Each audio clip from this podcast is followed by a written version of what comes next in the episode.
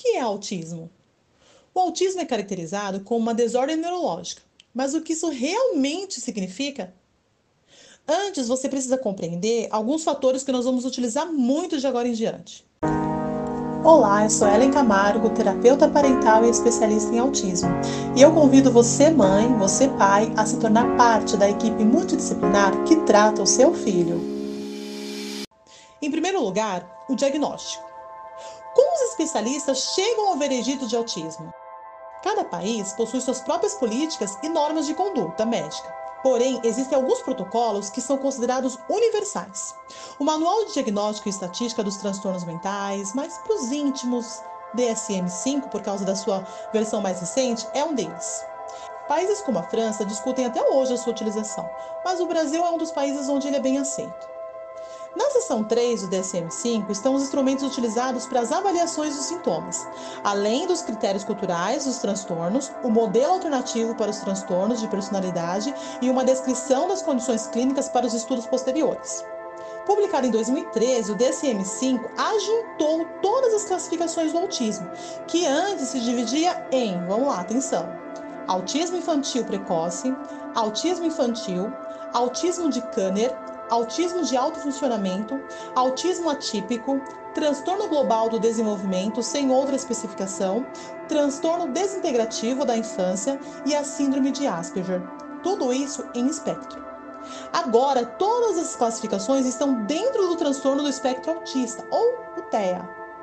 É por isso que, ao receber o laudo com um diagnóstico fechado de autismo, a Classificação Internacional de Doenças, carinhosamente conhecida por CID, será F84.0 ou F84.1, 2, 3, 4, 5, 6, 7, 8 até o 9. O espectro, nesse caso, é o ponto. É o que vem depois dele que vai esclarecer em qual das pontas do guarda-chuva o seu filho está. Você deve ter muita dúvida sobre autismo, mas eu tenho certeza que a segunda maior delas é: o que causou o autismo no meu filho? Essa dúvida geralmente só perde para: será que meu filho vai se desenvolver e viver uma vida independente? O autismo não possui apenas uma causa. Os pesquisadores descobriram que vários fatores podem influenciar no desenvolvimento do transtorno.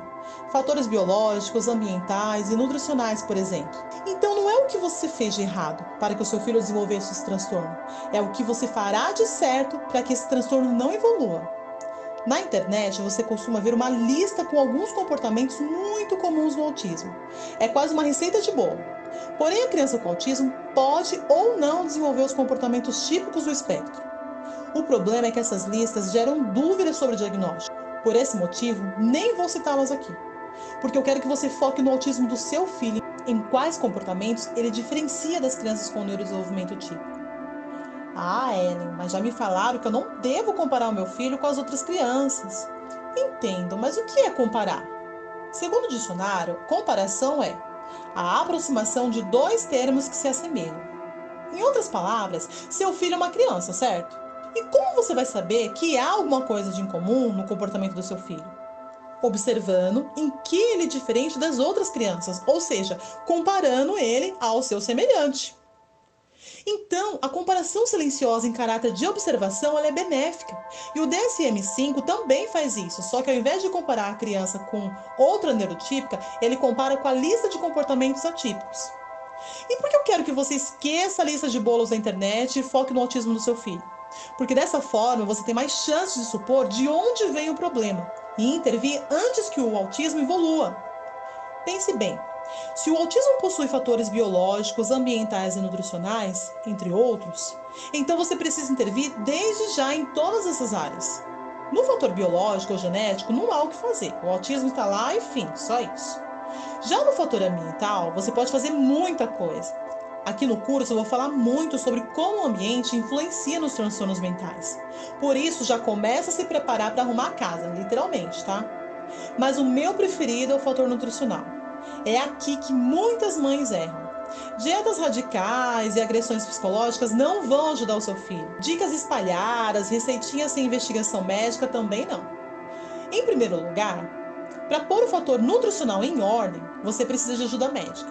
Porque não é só mudar a comida. A nutrição envolve comportamento, sono, hidratação e suplementação. E para saber realmente quais as áreas nutricionais estão deficientes no organismo do seu filho, só através de exames clínicos. Uma pesquisa realizada na UC Davis Mind Institute mostrou que as crianças no TEA têm 6 a 8 vezes mais problemas gastrointestinais do que as crianças com desenvolvimento típico. Ou seja, há uma grande chance do seu pequeno estar dentro dessa estatística. O que eu estou dizendo é que você precisa cuidar do intestino do seu filho. Cuide do que ele come e dos suplementos que ele precisa, porque isso vai influenciar diretamente no sono e nos comportamentos dele. E pelo amor de Deus, não mascare os sintomas com remédios. Antes, observe os sintomas e trate a raiz do problema. Como você vai saber se a sua intervenção está dando certo? Observando se os sintomas param ou diminuem. Mas como você vai saber disso se você esconde os sintomas com as drogas? Então, nós vamos combinar o seguinte: você só vai medicar o seu filho se ele tiver alguma doença. Se for só o transtorno, evita. Todo mundo já sabe que o glúten, a caseína e os aditivos industrializados agravam os transtornos mentais. Ah, e algumas vezes pode até provocá-los, viu? Por isso, evite o excesso desses alimentos, principalmente dos industrializados. Isso não faz bem para ninguém e principalmente para as nossas crianças. Aqui no curso nós vamos falar muito sobre nutrição, mas eu já quero adiantar algumas coisas para você. Quando se fala de nutrição no autismo, a primeira pergunta que fazem para mim, pelo menos, é sobre as dietas sem caseína e sem glúten. Vamos lá. Primeiro, o glúten contém uma proteína chamada zonulina, que é responsável por modular a permeabilidade intestinal. Tudo bem. Só que o problema tá quando há excesso de zonulina no organismo da criança.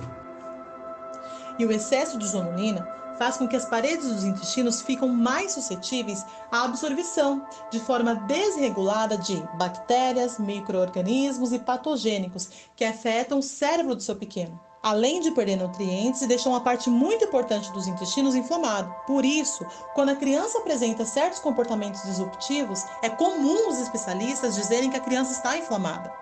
Segundo, a caseína do leite de vaca não é a mesma caseína do leite materno. Por isso, faz muito mal a qualquer pessoa e principalmente para os nossos pequenos. Quando seu filho consome alimentos com caseína, as células do sistema imunológico do organismo dele entram em ação para repelir esse antígeno. E isso desencadeia em uma série de problemas, entre eles as doenças autoimunes. Em outras palavras, o organismo do seu filho fica debilitado porque teve que lutar contra a substância da caseína. Na verdade, leite de vaca foi feito para bezerro. Terceiro, eu nem preciso falar sobre os produtos industrializados.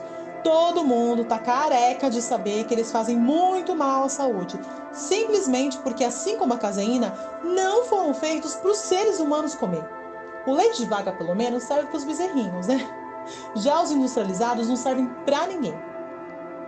Já está mais que provado que os aditivos presentes nos produtos do mercado, sintéticos ou seminaturais, são extremamente processados. E para não ficar com gosto de plástico, tacam sal e açúcar e essência manipulada.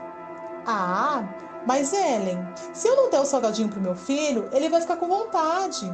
Hum, interessante essa colocação sua. Quer dizer então que se seu filho quiser beber água sanitária, você vai dar para ele só para ele não ficar com vontade? O fato é que a nutrição necessita de vários aspectos, não apenas fisiológico, tá? Mas principalmente comportamentais. Um exemplo disso é o seguinte, eu vou dar o meu exemplo. Se não é natural, eu nem levo para casa. É um comportamento e não uma necessidade fisiológica. Você não tem necessidade de consumir margarina, por exemplo. Então não compra. Você já tem necessidade de consumir vegetais, então compre. Simples assim.